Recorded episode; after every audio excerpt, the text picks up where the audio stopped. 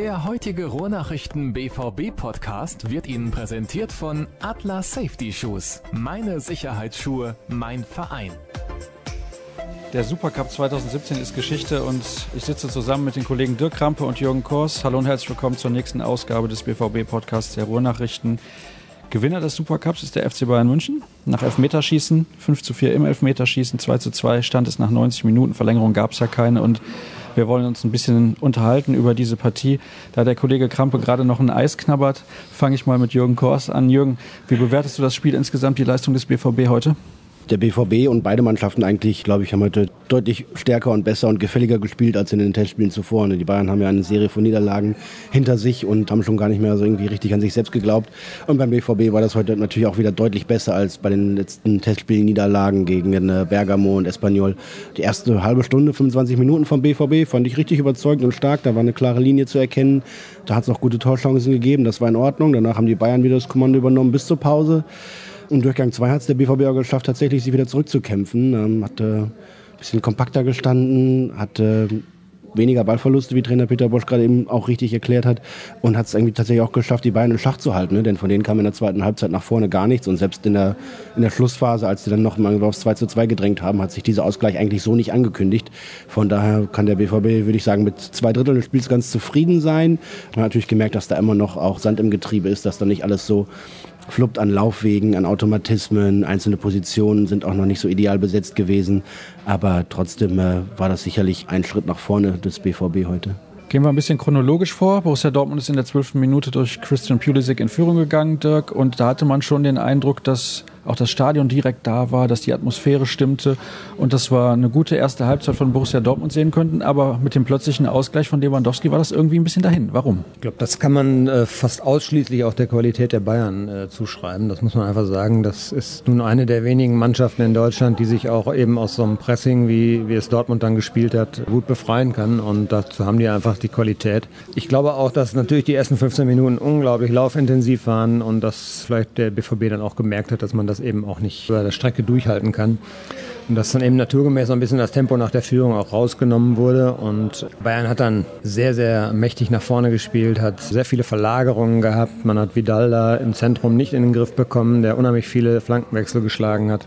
Die beiden Außenpositionen links noch deutlich stärker als die rechte Seite. War so eine kleine Problemzone, wie ich fand. Gerade links Sagadu hat so einige Stellungsfehler gehabt, wodurch dann auch der 1 zu 1 Ausgleich hergefallen ist. Und bis zur Pause war das schon so ein bisschen glücklich, glaube ich, dass es dann eben nur 1 zu 1 stand.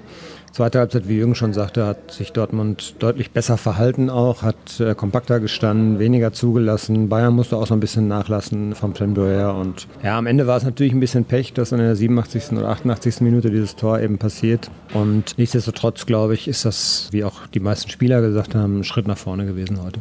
Wir müssen über den Videoassistenten sprechen. Und es gibt dazu auch eine Stellungnahme der DFL und des DFB, die sagt aus, leider lagen die kalibrierten Linien, die dem Videoassistenten normalerweise bei Abseitsentscheidungen vorliegen und ihn unterstützen aufgrund technischer Probleme in der ersten Halbzeit des Supercups am Samstag noch nicht vor. Deshalb konnten sie auch nicht den TV-Partnern zur Verfügung gestellt werden, denn in den sozialen Medien wurde dann direkt heiß diskutiert darüber, warum man das denn gar nicht sehen konnte im TV. Ist ein bisschen ärgerlich, denn das ist ein neues System, wo viele gesagt haben, das brauchen wir, weil es den Fußball nach vorne bringt und den Fußball ehrlicher macht. Für mich sah es in Bildern, die ich gesehen habe, teilweise dann doch eher nach Abseits aus, aber das wird hier stark dementiert von den Verantwortlichen. Ja, ich habe gerade auch noch Bilder gesehen, wo man sieht, dass es irgendwie äh, so im letzten Moment noch einigermaßen gleiche Höhe ist, weil der Hinterfuß von Batra da ist, wo der Hinterfuß von, von Ribery ist quasi. Und er war auf dem rechten Flügel, ich weiß es gar nicht mehr. Aber es tut auch nichts zur Sache. Ja, es hilft, glaube ich schon. Und es ging auch relativ zügig heute im Spiel. Auch das, ja. Ich will den, den Videobeweis auch gar nicht wieder abschaffen. Aber es muss so etwas wie Transparenz geben, dass nicht nur die Fernsehzuschauer, sondern auch die Spieler und die, die Leute im Stadion, die dann ja auch für die Atmosphäre mitverantwortlich sind, dann auch alle relativ zeitnah wissen, was passiert und, und irgendwie mitentscheiden können. Wenn es dann irgendwie eindeutig ist, der Videoassistent sieht diese Szene, die TV-Zuschauer sehen diese Szene, müsste sie eigentlich auch im Stadion gezeigt werden, damit wirklich alle auf gleicher Höhe sind und wissen, was da gerade entschieden wird und sehen auch, dass es aufgrund der Bilder, die nun vorliegen, dann auch eindeutig so korrekt ist. Ich kenne es aus der NFL so, da wird es auf den Videoleinwänden gezeigt. Jeder kann das sehen und die Schiedsrichter haben ein Mikrofon und können die Entscheidung auch bekannt geben allen. Ich glaube, das wäre vielleicht etwas, wo man in Zukunft nochmal drüber nachdenken könnte, was die Transparenz deutlich erhöht. Aber wir wollen uns jetzt nicht nur mit diesem Thema befassen, sondern natürlich auch noch ein bisschen intensiver auf das Spiel eingehen. Ich fand Roman Burki in der ersten Halbzeit, gerade nach dem Ausgleich, bärenstark, hat in der letzten Saison schon einen deutlichen Schritt nach vorne gemacht, gerade auch im zweiten Halbjahr. Auf den kann man sich anscheinend richtig verlassen. Ja, und er wird ja in dieser Saison, glaube ich, auch vermehrt im Blickpunkt stehen, was das, was das spielerische Element anbelangt. Das hat man heute auch schon wieder gesehen. Er hat es auch in der Schweiz im Trainingslager schon ein bisschen beschrieben, denn er steht wesentlich höher, weil die gesamte Mannschaft höher steht. Und da er wieder mit Viererkette gespielt wird, mit zwei sehr, sehr hochstehenden Außen und zwei Innenverteidigern, die trotzdem ein bisschen breit stehen müssen, ist es eben auch an ihm, so eine Art Dreieck zu bilden und ein Mittelmann zu sein, der auch angespielt werden kann, wenn im Mittelfeld der Sechser nicht angespielt werden kann. Also der Passweg hintenrum wird öfter als in der vergangenen Saison über Birki führen und er hat aber auch in seinem ureigenen Spiel als Torwart in der ersten Halbzeit sehr gute Szenen gehabt, fand ich auch bisschen unglücklich. Ich glaube, es war dann offiziell dann am Ende doch ein Eigentor von ihm. Ich weiß aber nicht, ob nicht, ich weiß gar nicht, wer Piszczek war, glaube ich, auch noch beteiligt. Wie dem auch sei, da konnte er nicht so ganz viel für. Also insgesamt ein guter Gesamteindruck von ihm heute. Solche taktischen Analysen übrigens fast nur möglich in einem Medium wie dem Podcast, wollte ich an dieser Stelle mal erwähnt haben. In der zweiten Halbzeit kam Sebastian Rode aufs Feld für Moderhut und es war plötzlich mehr defensive Stabilität zu erkennen und mehr Präsenz natürlich in den Zweikämpfen liegt natürlich auch daran, dass Rode ein ganz anderer Spielertyp ist als Dahut, aber hat mir eigentlich ganz gut gefallen und viele haben schon darüber diskutiert, brauchen wir diesen Spieler bei Borussia Dortmund überhaupt noch? Ja, Sebastian Rode hat ja in seiner ersten Saison in Dortmund jetzt nicht unbedingt nachhaltig für sich werben können. Auch bisher in der Vorbereitung eigentlich relativ wenig. Da hat er auch auf diese Achterposition gespielt. Das war so ja, unauffällig und war auch nicht wirklich so, dass man jetzt den Eindruck hätte, der macht jetzt irgendwie gerade einen Sprung in seiner Leistungsfähigkeit. Aber heute in der zweiten Halbzeit hat er mir auch ausgesprochen gut gefallen. War sehr auffällig, präsent, giftig in den Zweikämpfen. Und er hatte zum Beispiel dann auch immer, anders als in der ersten Halbzeit, als es nicht so gut lief, einen kurzen Weg zum Gegenspieler, um den gleich unter Druck zu setzen und zu pressen. Also da hatte sich sicherlich wohler gefühlt, aber man darf auch nicht vergessen, der Hut, der da vorher gespielt hat, ist ja irgendwie seit einer guten Woche, zehn Tagen im Training und Rode irgendwie ausgeruht seit Anfang Juli. Sicher spielt frische Fitness und sowas auch eine Rolle bei der Form und bei der Leistung bei beiden Mannschaften heute. Ne? Denn die Bayern, dass sie in der zweiten Halbzeit nicht mehr dann so richtig zum Zuge gekommen sind, hat sicherlich der BVB mit beeinflusst durch seine Spielweise, aber bei den Bayern sicherlich auch dann irgendwann die nachlassende Kondition auch ihren eigenen Teil dazu beigetragen. Spieler des Spiels bei Borussia Dortmund aus deiner Sicht, Dirk? Florian Gröger zeigt gerade vehement auf sich. Das kann ich allerdings nicht bestätigen heute. Er ist immer Spieler des Spiels. Ich habe wiederholt eine Top-Leistung abgeliefert. ja, Fehlerfrei. Ja, aber das ist, das ist für, für dich natürlich auch die unterste Messlatte, ja, Top-Leistung. Also ich fand Birki gut, klar. Ich fand auch Batra ordentlich. Außen, wie gesagt, Nuri Schein hat ein bisschen übertrieben. Er hat äh, also sehr oft nach Ballgewinnen auch versucht, sehr, sehr schnell den Pass in die Spitze zu spielen, in die Tiefe zu spielen. Ähm, er meinte aber eben noch selber, dass er sich eigentlich auf dieser Position sehr, sehr wohl fühlt. Castro fand ich gut. Unauffällig fand ich, aber ja, sehr zielstrebig und eigentlich auch so sehr präsent so auf dem Feld an sich. Ja, Luft nach oben vorne, glaube ich. Dembele hatte nicht seinen besten Tag. Aubameyang war eigentlich kaum zu sehen. Eigentlich fast schon so ein typischer Fall, dass diese beiden Spieler dann trotzdem eben auch noch für ein Tor wieder verantwortlich zeichneten glaube, es war eine insgesamt geschlossen gute Mannschaftsleistung von Borussia Dortmund. Allerdings eben auch noch mit Luft nach oben, muss man sagen. Wer hat dich überzeugt, Jürgen? Ja, ich habe die Einzelkritik gemacht und Notenbester war tatsächlich Birki mit starken Paraden, mit gutem Torwartspiel, auch, auch weit außerhalb des Strafraums quasi, als Torbüro oder Liewart oder sonst was. Auf jeden Fall irgendwie fernab seines eigentlichen Tätigkeitsbereichs. Batra fand ich auch gut, ja. Fast tragisch oder ärgerlich, dass er dann irgendwie beim 2-2 irgendwie halb mit drin hängt und dann auch noch den entscheidenden Elfmeter verschießt, aber egal. Hat gezeigt, dass er sicherlich da in seiner Rolle als Innenverteidiger, der auch viel für den Spielaufbau mit zuständig ist, da sich gut zurechtfindet. Was ich bei Batra toll finde, ist, wenn er mal so aus der Abwehrkette vorsticht, weil er entweder den Gegner attackiert oder den Ball nach vorne treibt durchs Mittelfeld. Da, da gefällt er mir echt gut. Christian Pulisic fand ich heute auch richtig gut, wie er das Tor dann macht und äh, wie er vor allem die Situation vorher irgendwie so heraufbeschwört. Das war nicht zufällig, ne, dass er da Javi Martinez attackiert. Der macht natürlich nicht jeden Tag so einen Allerweltsfehler wie ein Kreisligaspieler, aber dass er die Situation da irgendwie erzwingt, das ist kein Zufall. Da ist Pulisic gut, der ist gut darin, blitzschnell auf die Gegenspieler zuzurennen und irgendwie in schwierige Situationen zu verwickeln. Er hat noch zwei, dreimal später auch noch den Ball erobert, mal gegen Kimmich und so weiter. Fand ich richtig gut und da waren noch ein, zwei Dribblings dabei, wo er mir mit tollen Antritten auch ganz gut gefallen hat, ja. Dann haken wir den Supercup an der Stelle ab und kommen auf noch zwei, drei andere Themen zu sprechen. Emre Moore steht vor einem Wechsel in die Serie A. Da ich der Sprache irgendwie mächtig bin, ich weiß nicht warum, habe ich gelesen, eigentlich ist Interfix, Fiorentina ist auch im Rennen. Ich glaube, die Roma hat auch Interesse gezeigt. Also man konnte viel lesen, was das angeht. Was stimmt denn nun, Dirk? Also ich weiß von einem verbrieften Interesse vom AC Florenz.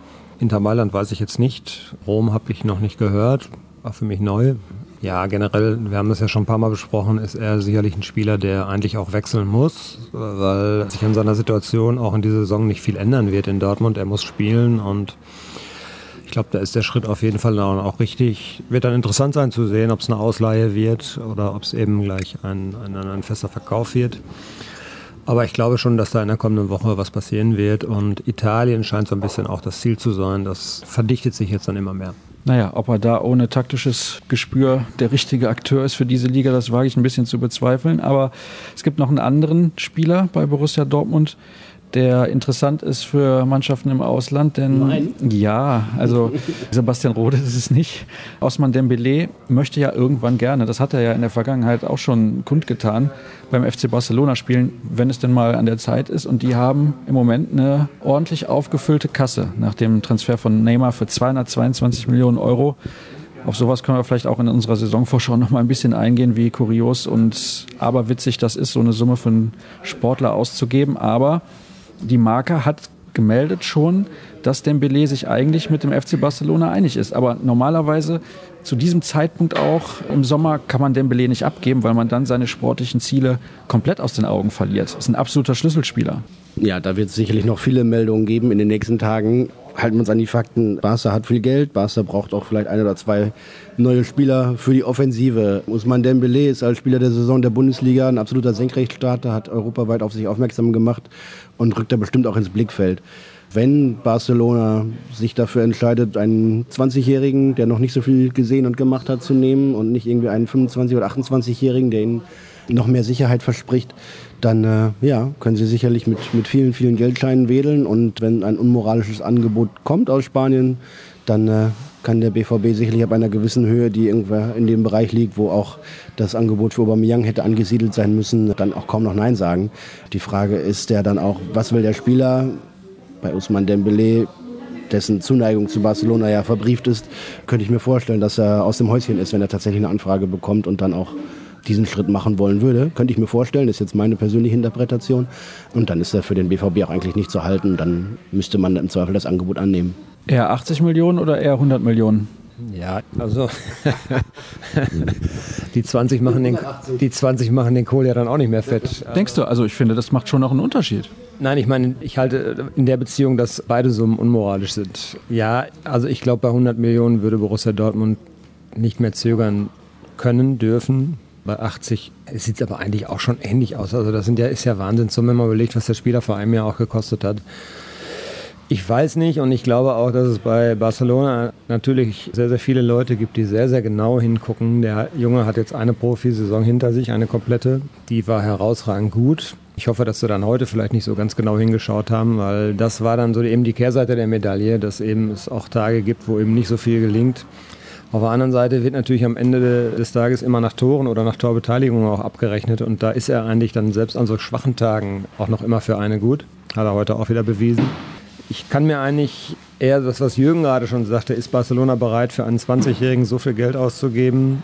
Oder nehmen Sie dann doch nicht vielleicht lieber den 25-Jährigen? Der kann dann ja auch ruhig noch 20 Millionen mehr kosten. Das wäre dann ja nicht das Thema. Aber ähm, gehen Sie da nicht lieber auf Nummer sicher, weil Sie brauchen ja eigentlich jemanden, der sofort zündet. Und Barcelona wäre, glaube ich, dann auf der Karriereleiter dann eben nochmal gleich drei, vier Stufen übersprungen, so aus seiner Sicht vielleicht. Ne? Und das, ich weiß nicht, ob es nicht ein Sprung zu groß wäre. Auf der anderen Seite, was Jürgen auch gerade schon sagte, wenn das Angebot kommt, wird er natürlich nicht Nein sagen. Und wie der BVB da entscheidet, sehr, sehr schwer zu sagen. Aber Kirche im Dorf lassen, erstmal gucken, ob da was kommt. Ich denke mal auch, das wird relativ zügig jetzt sich entscheiden müssen, weil eben Barcelona da natürlich auch ein bisschen unter Druck steht. Die Saison beginnt ja auch dort schon in Kürze und ja, könnte eine spannende Woche werden, aber ich glaube, man muss noch ein bisschen da die, die Hektik rausnehmen, so ähnlich wie das bei Aubameyang war, wie oft der in China war jetzt im Sommer und dann hat es doch wieder nicht geklappt und er ist immer noch hier. Hätte ich eigentlich nicht mit gerechnet, ist dann doch passiert. Und von daher auch bei dem Belay vielleicht mal ein bisschen Gelassenheit. Die Marca ist auch, ja, ne, man weiß ja um deren Ruf. Und ja, der Kicker Spaniens. Das hast du jetzt. Nein, kleiner Spaß an der Stelle, kleiner Spaß. ich hätte jetzt eher das Wort Revolverblatt in den Mund genommen, aber gut, da bist du dann besser informiert als ich. Nein, ein bisschen Schabernack treiben müssen wir ja auch hier im Podcast, das ist ja ganz klar. Also, auf jeden Fall wird das eine heiße Geschichte werden, das ist ja ganz klar. Kilian Mbappé ist sicherlich auch ein Kandidat für den FC Barcelona. Ich habe auch schon was gelesen von Eden Hazard, das wäre der Spieler, sicherlich, wo du drüber gesprochen hast, der schon ein bisschen weiter ist, auch in seiner Karriere. Vom Alter würde das bestimmt auch passen. Und der aus Liverpool wäre so ein Kandidat, wo du irgendwie einfach eine gewisse Solidität auch schon hast, ne? der internationale Erfahrung ausreichend hat, sich in der starken Liga auch durchgesetzt hat und vielleicht so irgendwie einen Schritt weiter wäre als Us. Ich will ihm das gar nicht in Abrede stellen. Ich würde es ihm auch gönnen, wenn es früher oder später klappt. Aber ich glaube, in seiner persönlichen Entwicklung für Dembele wäre es sicherlich gut, noch ein Jahr Bundesliga zu spielen. Das zweite Jahr wird nicht leichter als das erste. Und wenn er sich dann immer noch auf einem ähnlichen Niveau behauptet, dann stehen ihm auch mit 21 oder 22 immer noch alle Türen offen. Oder mit 28. Aber warten wir mal ab. Also das kann sich ja so oder so entwickeln. Das weiß man nie. Vielleicht kommt irgendwann mal eine Verletzung und dann ist das plötzlich alles ganz anders, als man sich das vorher vorgestellt hat. Wir haben noch zwei, drei Hörerfragen. Und zwar eine bezieht sich auf die Frage nach der Nummer zwei. Ist es denn nun Reimann oder Weidenfeller? Hm, ich tendiere eher Richtung Weidenfeller. Einfach, das ist eine Geschichte, da geht man auf Nummer sicher. Roman Weidenfeller hat ja in unzähligen Spielen seine Qualitäten bewiesen. Äh, er hat nicht irgendwie jetzt den Eindruck gemacht, als ob er nachlassen würde. Er ist auch immer noch im Training, wenn man das so sieht, sehr motiviert. Und ich glaube, auf der Position erstmal kein Risiko eingehen. Ich glaube, der Reimann hat super Potenzial, wenn man so hört. Auch Roman Bulke hat ihm eine Weltkarriere vorausgesagt. Ja, ja, also er hat sehr von ihm geschwärmt und auch andere Spieler haben auch herausgestrichen, welch guter Fußballer er zum Beispiel ist. Schützt ihn nicht vor solchen Aktionen wie gegen Bergamo, was dann zum Gegentor geführt hat. Aber der ist sehr, sehr jung und ich glaube, er wird natürlich allein davon profitieren, dass er jetzt auch täglich auf diesem Niveau trainieren kann.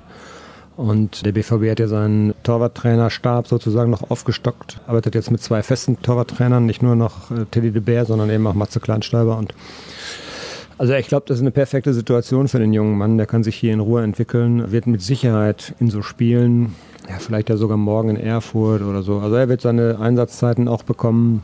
Und es ist, glaube ich, ein Jahr, in dem er unheimlich viel lernen kann. Und gleich die Nummer zwei möchte ich eigentlich erstmal bezweifeln.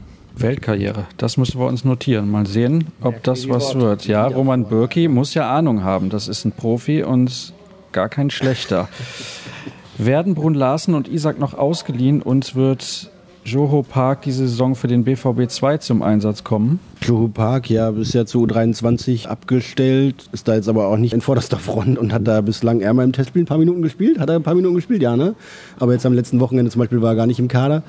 Florian, möchtest du da was sagen? Als ich, kann dem, ich kann dem Jürgen da als Regionalliga-Experten nur zustimmen. Also er hat beim Test gegen Herne eine Viertelstunde gespielt, aber gegen Essen war er dann nicht im Kader und heute ist das Spiel ja ausgefallen. Also ich glaube, man will da auch kein Risiko eingehen, dass dieser Spieler sich jetzt in der Regionalliga dann verletzt. Äh, jetzt mal ganz, ja, das ist ja überhaupt nicht lustig. die, die, Gefahr ist ja, die Gefahr ist ja da und ja, es ist ja nun klar, dass Borussia Dortmund froh wären, wenn sie diesen Spieler auch von der Gehaltsliste bekämen. Verdient, glaube ich, nicht schlecht und auch für, für ihn selber ist es ja so, dass er eigentlich dringend weg muss. Der muss ja spielen. Der sitzt ja seit zwei Jahren nur auf der Tribüne. Gehalt bekommt er trotzdem. Ja, ich weiß nicht, ob ihm das reicht. Ich meine, ne, vielleicht glaubt er ja auch noch, dass er ein paar Jahre Karriere vor sich hat. In Dortmund auf der Tribüne zu sitzen oder sogar auf der Tribüne bei der U23. Ob das dann so die Wunschvorstellung ist, wenn man eigentlich noch sportliche Ambitionen hat, ich weiß es nicht. Also ich denke eher, dass man jetzt guckt, dass man in den August jetzt eben noch abwartet und wenn er dann nicht transferiert werden kann, dann wird er sicherlich, denke ich, auch in der U23 spielen. Ja. Aber das könnte so ein bisschen jetzt auch der Hintergrund sein, warum man da ein bisschen vorsichtiger ist. Ja, und zu Brun Larsen und Isaac? Ja, Brun Larsen kommt ja gerade erst zurück ne, nach einer längeren, schwierigeren Verletzung. Der soll hier weiterbleiben und sich da wieder rankämpfen und ranarbeiten, mit den Profis trainieren, vielleicht mal unten spielen zwischendurch. Aber den wollen sie, glaube ich, nicht jetzt nicht irgendwie wegschicken, keine Ahnung. Bei Alex Isaac, boah, ja, muss man sich natürlich auch genau überlegen. Also je länger er hier ist, desto mehr fragt man sich, was den BVB geritten hat, im vergangenen Winter 10 Millionen Euro für den jungen Mann auszugeben. Ich glaube, dass er ein guter Fußballer werden kann. Im Moment fehlt mir aber jegliche Fantasie, ihn auf Bundesliga-Niveau spielen zu sehen. Dafür ist er einfach körperlich viel zu weit weg, vom Spielverständnis her noch viel zu weit weg. Das Tempo überfordert ihn, die, die physische Härte überfordert ihn. Da tut man ihm einfach gar keinen Gefallen. Selbst wenn er jetzt richtig viel gespielt hat, ja tatsächlich in den ersten vier, fünf, sechs Vorbereitungsspielen, der komplett viele Einsatzminuten bekommen. Aber nee, da ist er doch weit entfernt von Bundesliga-Niveau. Was ihm am meisten hilft, keine Ahnung. Also eigentlich müsste er irgendwie nochmal einen Tapetenwechsel haben, um äh, wieder auch zur Motivation zu kommen und zu Selbstbewusstsein. Das ist nämlich auch natürlich jetzt nach einem halben Jahr, nachdem er vorher schon gefeiert wurde in Skandinavien als irgendwie einer der kommenden Stars und als der neue Ibrahimovic und dann äh, klappt es ja nicht mal mit der U23 und erst recht nicht mit Bundesliga-Niveau. Da muss der Junge sich wahrscheinlich erstmal noch neu sortieren. Das ist ja für so einen jungen Mann auch gar nicht alles so leicht zu verarbeiten. Das sagt man häufiger und klingt immer leicht, aber wenn man sich als 18-Jähriger in die Situation versetzen würde, dann äh, ja, muss man da schon dran knabbern, glaube ich. Er wäre gut beraten, wenn er irgendwo hinwechselt, sei es als Laie oder sei es als verkaufter Spieler, wo er dann einfach seine Einsatzminuten bekommt, um wieder Fußball zu spielen und dann wieder auf das Niveau, was er vielleicht auch in sich hat, was, was man perspektivisch auch in ihm gesehen hat hier in Dortmund, dann dahin zu kommen und das zu finden. Aber aktuell beim BVB wird das nichts. Einer für Schalke also. Mit dieser lustigen Bemerkung möchte ich den BVB-Podcast für heute Aber abschließen. war kein schlechter Transfer, du. Der hat deutlich weniger gekostet, der Burgstaller im letzten Winter. Das ist nicht aufgepasst. Ja, hätte man vielleicht mal zuschlagen sollen. At rnbvb, dort bekommt er bei Twitter alle Informationen. Ruhrnachrichten.de, die Kollegen zu finden, sind bei Twitter unter Krampe und Jürgen Kors. Mich findet ihr unter Sascha Staat und irgendwann nächste Woche hören wir uns dann wieder. Bis dann. Der heutige Rohrnachrichten BVB Podcast wurde Ihnen präsentiert von Atlas Safety Shoes. Meine Sicherheitsschuhe, mein Verein.